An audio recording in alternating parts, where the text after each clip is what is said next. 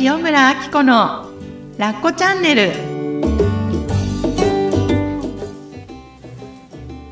ラッコチャンネルは他人の価値観から自由になってあなたらしく心豊かに過ごす方法をお伝えする番組ですこんにちは塩村あき子ですこんにちは、小ラボの岡田です。今日もよろしくお願いしますよろしくお願いします。もう9月の下旬になりましたね。いやーやっとですねやっとですね。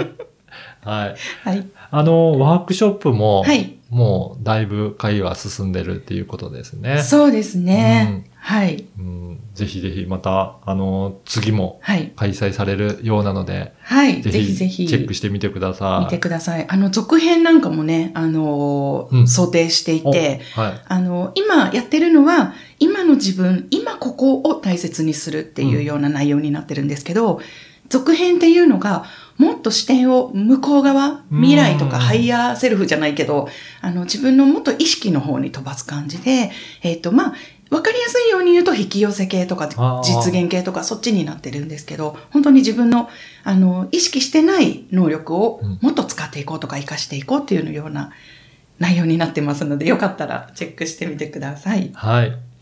で、今回は、はい。いろいろお便りが届いているので、はいご紹介していきたいなと思います。はい。はい。えー、まず、一人目ですけど、はいなおこさんですね。はい。なおこさんありがとうございます。体調が不調な時、はい。どうして気持ちを上げたらいいでしょうか？というご質問です。うんうんはい。どうしたら周りに当たらずに、うん。自分もなるべく心地よくやり過ごせるでしょうか、うんうんうんうん私は子供の頃からアトピーで、うん。そのことでコンプレックスも多くうん苦しんできました。うん。特に、えー出産育児はうん。心身に負担が大きかったのか、うん。悪化して悩みました。ううんん。えーそこで今、えー完治を目指して針治療をしています。はい。そのうんはい、その先生によると、うん。えー良い人だと思われたいと装う心、うん。えー我慢して頑張ってしまうストレス、これが一番の問題だそうです。うん。ううんん。調子が良い時はかなり前向きになれるのですが、うん悪化するとどうしても落ち込んでネガティブに。うん。そして、そのストレスがダメと言われると、逃げ場がなくなってしまいます。うん。辛いね。大変自慢をするつもりはありませんが、うん。海外在住ですが、うんコロナで避難のため一時帰国し、うん。実家に居候していて、うん。その間に母が亡くなりました。うん。大変なこと、悲しいことが続けて起こってしまったけど、うん自分なりに乗り越えてきたつもりです。うん。体の不調がなければ心も乗り越えられそうだと思いますが、うん。体と心はつながっているなんだかよくわからなくなってきました。うん。体の不快感、どん底の時にうん。気持ちを前向きに持っていくにはどうしたらよいでしょうか、うんというご質問です。なおこさうんん、ありがとうございます。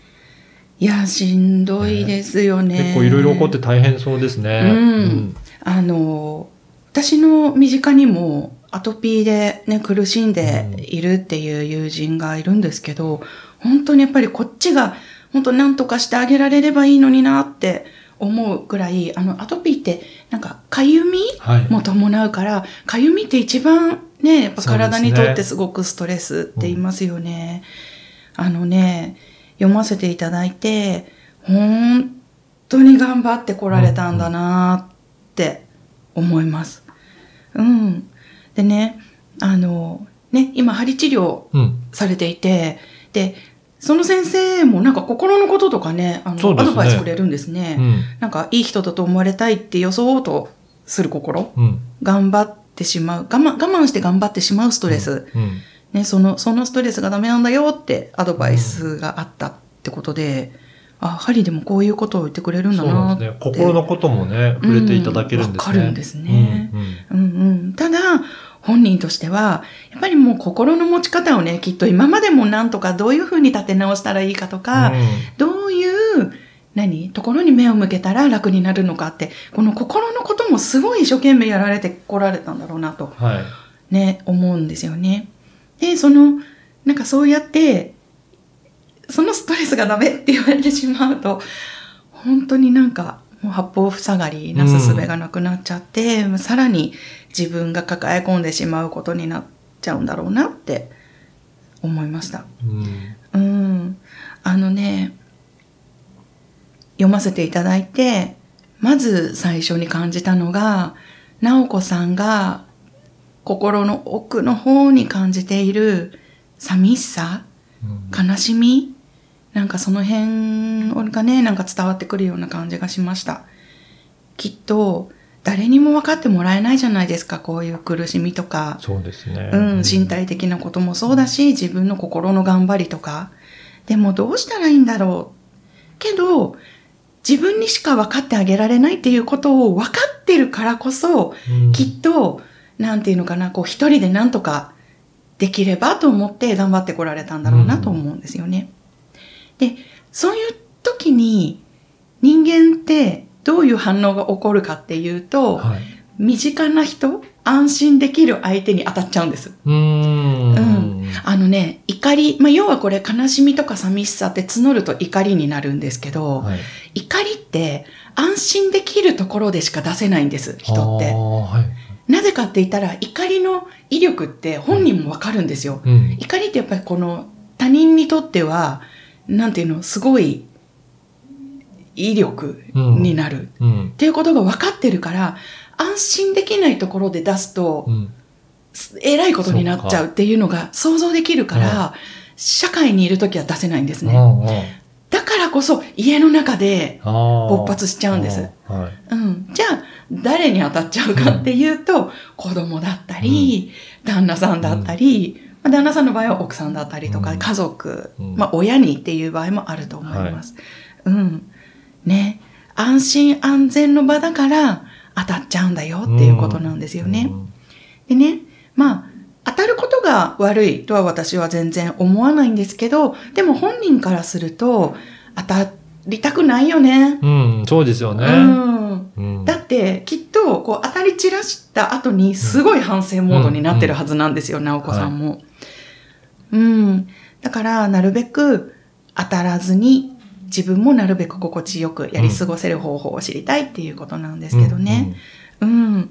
まずはね、どれだけの我慢、うん、悲しみ、寂しさ、痛み、苦しみを自分だけで背負おうとしてきたかっていう、うんまずは自分がどれだけ頑張ってきたかっていうのを改めて、あの、私本当によく頑張ってきたよねっていう気持ちで見つめてあげてほしいんですね。まず自分を見つめるっていうことなんですね。そうです。はい。あの、針の先生がね、あの、ヒントをくださってる、ね、いい人だと思われたいっていう心だよとか、我慢しちゃダメだよ、頑張っちゃうと、それがストレスになるからねって、そのアドバイスを、なんていうのかな、なんか、それがダメなんだっていうふうに受けはい。取りがちだと思うんですよね。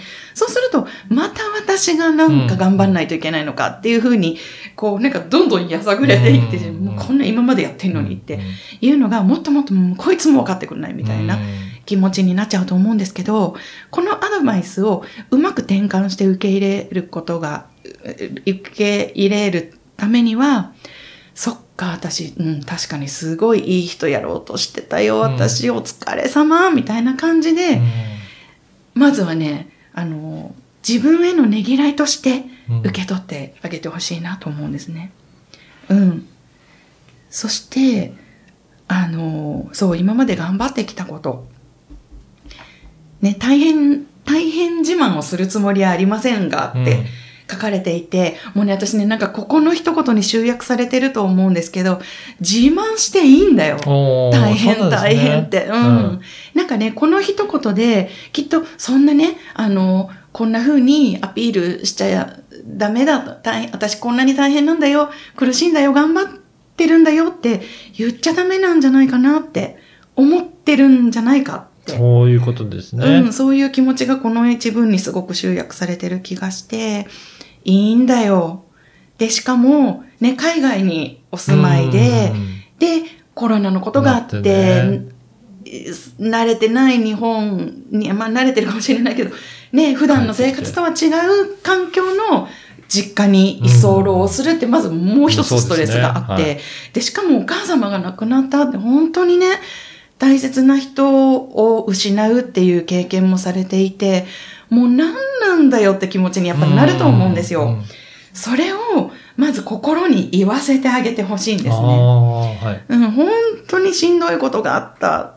もうどう抱えたらいいんだろう。でね、やっぱりご家族のこととかが、お子さんのことがあると思うので、うんうん、やっぱり私が、家族も辛いだろうし、私も引き受けなきゃってやってこられたのを、まず、ね、直子さん自身が、本当に私大変。うんうん、マジどうなっちゃうんだろう。もう嫌だ。うん、みたいなことをもうね、心にいっぱい喋らせてほしいと思うんですよね。まあ、どうやって喋らせてあげるかっていうのは、あの、もう、ひたすらノートに書くとかね。ああ、はいはい。あのね、やっぱりね、言葉にするっていうのが大事なんですよ。うん、出出していくってことですね。出していく。そうそうそうそう。まあ、もうね、すでにこうやって私にお便り書いてくださってるってことは、一つ、やっぱなんか言葉にして。じゃあ、これもいいことなんですね。すごくいいことです。うんうんうん。なんかね、こういうことがあって、で、うん、もう一個、こうできるといいかなと思うのが、めっちゃ大変だった。マジ私苦しかった。みたいなね、うん、その感情も、ここに一文加えてあげられたら、きっと自分の心がもっと楽になるんじゃないかなと思って。やっぱりそうやってノートに書いたりとか、うん、アウトプットすることによって、ちゃんと自分の心を見つめてあげて、うん、そうそうで、それでだんだん落ち着いてくるっていうことなんですね。うん、そうですね。あの、言葉にするってことは、その気持ちを認めてあげるっていう行為なんですよね。なので、あの、まあね、身近に聞いてくれる人もね、いらっしゃるかとは思うんですけれども、全く関係ない人にこうやってね、やっぱり話すってまたちょっと違うじゃないですか。はい、とか、あのノートにもう思いの丈を、うん、まあ、あいつ、どうにかなっちゃうとか、もう本当になんか誰かに見られてやばいような言葉も、あのノートに、ノート、私の心、うん、ノートみたいなものをね、作ってわーって書いたりとか、匿名のブログを作って、もうぶちまけブログみたいなのを書いたりとか、そういうことをね、してみてもらいたいなと思います、うん、一つは。うん。うん、で、一つ思ったのが、はい、あの、アトピーね、あの、なんですけど、その幹部に優しく手のひらで触れてあげてほしい。うん。うん。まあ、ね、お薬塗ったりとかもしかしたらやられてると思うんですけど、私よく頑張ったねっていう心を込めて、うん、今日かゆいとことか痛いところに、こう少しずつ手当てをしてあげてほしいなと思います。はい、やっぱりそうやって自分の手で当てることによって、うん、まあそれも癒しになってくる、ね、そうですね。やっと自分が、その、私頑張ったね、大変だったね、辛いよねっていう気持ちをそこに向けてあげる。うん、やっぱり体の表現だと思うんですよね、うん、こういう症状って。で、あのー、そこの声を、まあもういっぱいそういう努力もされてきてるとは思うんですけど、そう、あの、他のね、聞いてる方にも参考になるかなと思うのは、そこの幹部に目を向けてあげる、うん、意識をしてあげるっていうことで手当てをする。うん、で、もう一つちょっとハードルが上がるんですけど、はい、それを当たっちゃってる大切な人子供、うん、お旦那さんに触れてもらうその幹部に。ああそうなんですね、うん、なんかね本当はその人たちに受けてその気持ちを受け止めてもらいたいから当たっちゃってるんじゃないかなと思うんですよね。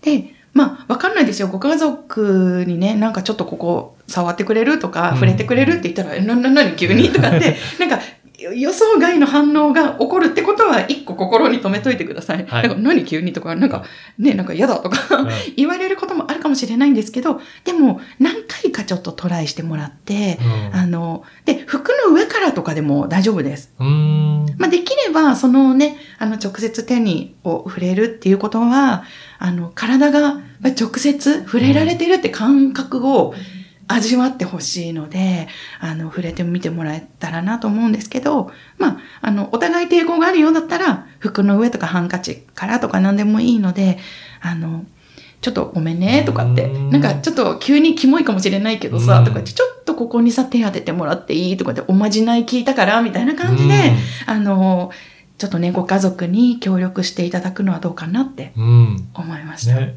ちょっと今日のお話参考にしていただいて。ちょっとやってみていただければね、ね、いいですね。と思います。うんね。だから、どん底にいる自分に寄り添ってあげる？うんう。ん。あの、分かってあげて寄り添ってあげられるのは自分しかいないから。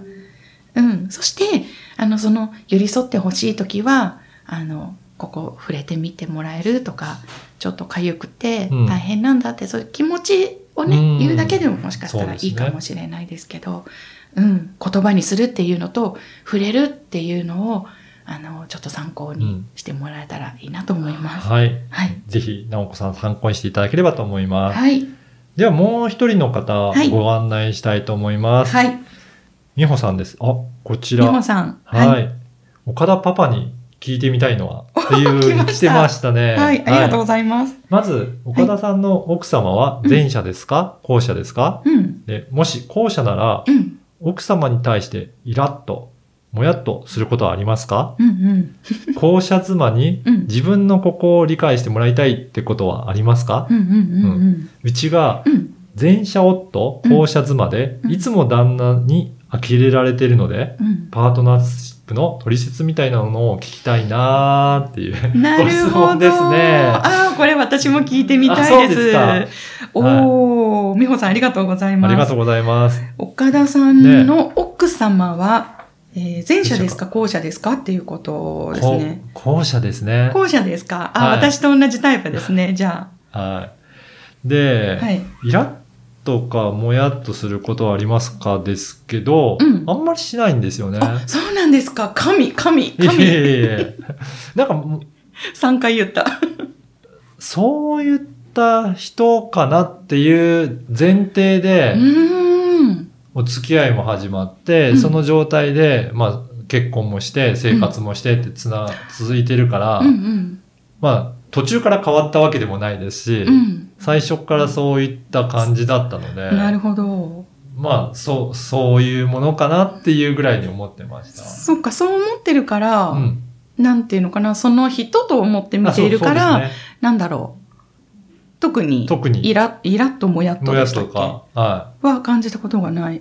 い。あんまり感じないですね。なるほど。うんあ、ちょっと全くっていうわけではないんですけど、うんうんうんうんうんうんそれほど感じることないですね。そうなんですね。うんあのね、ちなみに、ちょっとあの、ここで補足をしておきたいんですけど、前者、後者ってね、言葉が出てきてね、あの、前者と後者っていうのは、あの、ちょっと前回、そのことについて分かりやすくご説明した回があるので、はい概要欄をちょっとチェックしていただきたいんですけど、あの、前者と後者っていうのはね、前者っていうのは、えっと、ちゃんとしようと思ってちゃんとできる人。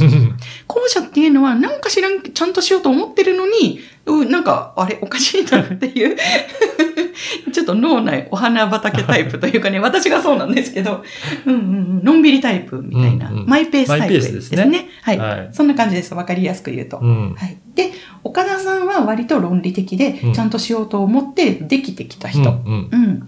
奥様は後者っていうことなんですけど、奥様はどんなタイプの方なんですか？えっ、と、違う言葉でそうですね。なんでしょう。うんでも感情はうん結構出してるかなと思うんですよね。うんうん。なんか結構アッコさんの話を聞くと、はいそこをなんかどう伝えたらいいだろうとかっていうふうなお話もされてることあると思うんですけど、はい。結構割りかしストレートに。言ってくる感じうんうんですね。うんうん、で、自分のな、まあ、やりたいような感じではうんやってるような気はしますけどへね。ーだからそこが、まあ私は表現してくれるから、うんあ、今こんな感じなんだなと思って、うん、なるべく対応するようにはしてますけど。なるほど。はそう、なんかあのね、岡田さんご夫婦はね、なんかすごくコミュニケーションが、い。うんうんなんていうの、うまく流れているイメージがすごくあって、前から。はい。うん、そんな感じですよね。あのー多分妻の方がう、んそのあたりは言ってくれてるのかなって気がしますね。うんあんまり自分の今の感情を。えーえ、例えばとか聞いてもいいですか？なんか、うん私が、なんだろうな、なんか、えっ、と、言われたことに対して、うん。論理的に、これはこうでこうでこうだからうん、こうするべきじゃないの？って言ったら、はいはい。ずるいって言われて、へーそうやって、リズムでやると、何も返せなくなるじゃないの？って言われて、あ、正論的な？正論的なことを言うとん、んんだから、ずるいって。うんなるほど。それは確かにずるいかも。っていう。何も言えねえみたいなね何も言えねえっていうのをしっかり言ってくる。正しいけど、みたいな、うんこっちの言い分もあるよ、みたいな。そう。うんあ、そういうのをちゃんと言ってくれるんだ。言う言うから。あうんーだから最初の頃は、うん。その正しさをうん。いかに伝えなきゃっていう風な感じで、うん。岡田さんが。私自身が思って、うん。いろいろそこを頑張っていった時期もあるんですけど、うん。うん違うんだっていうところをうん。なんとなく感じて、なるほど。うん。そこを、あの、なんだろうね、あの、直すというか、こちらがコントロールする感じでは多分違うんだなっていうのを。徐々に徐々に理解して、別にだん、もしかしたら美穂さんの旦那さんもう、ん。呆れられてるあって言われてますけど、うん別にそこで怒られてるわけではなくて、うんうんああ、またそういうことかなっていうぐらいな感じで、うん優しく見見守ってくれてるのかなっていう気もするんですよね。なるほど。結構前者の人って、うん。そういった後者のうん。天真爛漫なところがいいなと思って、うーん、そこでお付き合いしたりとか結婚したりとかすることもあると思うので、うんうん。そのらしさは出していった方が、私はいいと思うんですけどね。美穂さん、自分らしさどんどん出していいみたいですよ。あの、いつも旦那さんに呆れられてるっていうのは、うん。どんなことを呆れられてるんだろうって、こう、私も後者なので、うん。ちょっと想像してみたんですけど、はきっと、こう言ったことを自分で言ったにもかかわらず、全然できないで中途半端で終わったりとか、ああとなんかポカミスが多かったりとあか、なんかそういうことだったりするのかなと思うんですけど、例えば、岡田さんが、奥様が、こう、なんかポカミスしたりとか、うん。あの、言ったのに全然できてないじゃんとか、うん。そういうことがあるとしたら、うん。岡田さんはどういうふうにそれをご覧になるんですかね？まあ、そういうものかなっていうぐらいで、別に、はい、そこに対しては、まあ、まあ、そういう、そうだろうね。へえ。え、で、それは岡田さんがさりげなくこう、フォローしたりとか、あの、こっち側が気になってることはう、やることはありますけど、別に放置して問題ないものは、言ってても別にそのままにしてますけどね。は い面白い。え、なんか家事とかですか？で、家事は、えーっとですね、ちょこちょこやったりとかしますけどね。そう、岡田さんもすごい家事ね、うんあの、参入されてるそうじゃないかと私はお私見受けしてもそう思るんですけど。ってるんですけど、はい。奥さんに言わせると、うんまだまだ足りないって 言われるので、奥様の話を聞きたい。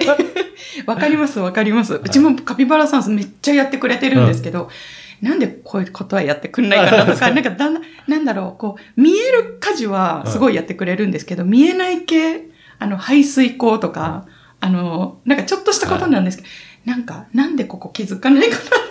そう、あの、同じようなことで、言ったことはできるけど、うんうん。察してやることできないよね、みたいな感じで、ハードル高いと思私話したよ。あ、そっかそっかそっか。まあ、でも、全然きっと、あの、やら、やられてる方ではあ。るんですよね。うん、とは思ってるんですけどね。常にいつも、あの、足りないような雰囲気を出されあでも私なんかそのぐらいがちょうどいいようなうんうん気がしますね。なんか、うん全部本当にねなんか完璧な妻、夫みたいになっちゃうと、いや、それはね、あり、うんありえないっていうかね。ありえないですよね。うん、お互いそこ、どこまでの妥協点かとか、うんうんうんうん綱引きもあると思うので。ね。はいそう、あのね、あ、ちょっと脱線するんですけど、岡田さんも朝ごはん毎日ね、作られてるんですよね、ご家族の。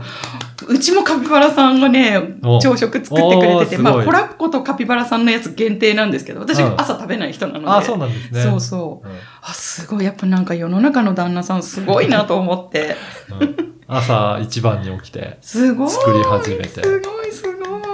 まあ夏休みの時はうんちょっと遅めですけど、ゆっくりしてますけど、あ、でもお休みの日も。お休みの日も、うん、学校がある時はね、あの学校に遅刻しないように。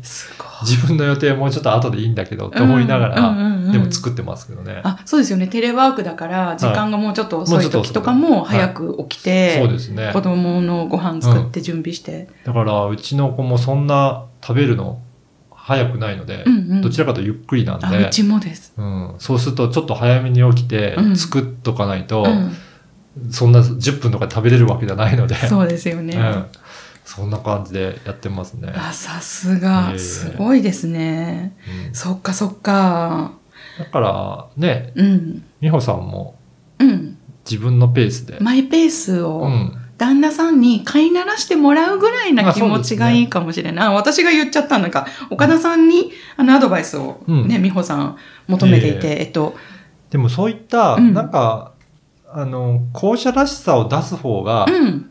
逆にいいと思うんですけどね。そこを可愛らしさとして出せれば。そっか、なんか逆頑張られちゃうと、逆に、それ、本当は、うん。あの、不得意でうん。できないことをうん。頑張ってやろうとして、こちらが手を出せない状態よりも、うん。逆に頼ってそこを願いぐらいの素直に言ってもらう方がいいかもしれないいいかですけどね。も。うんなんかその方が、旦那さんも、うんやっぱりなんかこう、か介入してるじゃないけど、うんこの存在価値みたいなのがね、もうやれやれって言いながら、こう、俺がいないとじゃないけど、なんかそういうところも残しておくぐらいがいいのかもしれないですね。ね。で美穂さんね、あの、確か、うん。お子さん3人今育ててらっしゃっ3人て。赤ちゃん生まれたばっかりなんですよ。あ、それは大変ですね。そう、まだ多分0歳かな、ううん。ん、だから、ねえ、うん。なんか自分のこの母親として子供に対して、あの、やるべきことっていうのはいろいろあると思うから、うん。それはやりつつ、あとは旦那さんのね、うん。器の中でちょっとこう、泳がしてもらう。はいぐらいがいいのかもしれないですね。なんかね、部屋もそんな完璧にしようって言うとうん。大変なのでう、ん。うんそっか。もうできる範囲でいいんじゃないですかね。そっかそっか。うんいや、これ、あの、ちょっと最後に一言、うんもし美穂さんが旦那さんにこうしてもらえるとありがたいな、みたいな、うんこうなんか自分の校舎らしさを、こう、それが私のなんだっていうのを受け取ってもらえるような、うんうんなんか、こうなんか伝え方みたいなのがあるとしたら、あの、結構男性の前者だと、はい。もう言ストレートに言った方が、ああの遠回しなうんうん。言い方だとあ、、うん。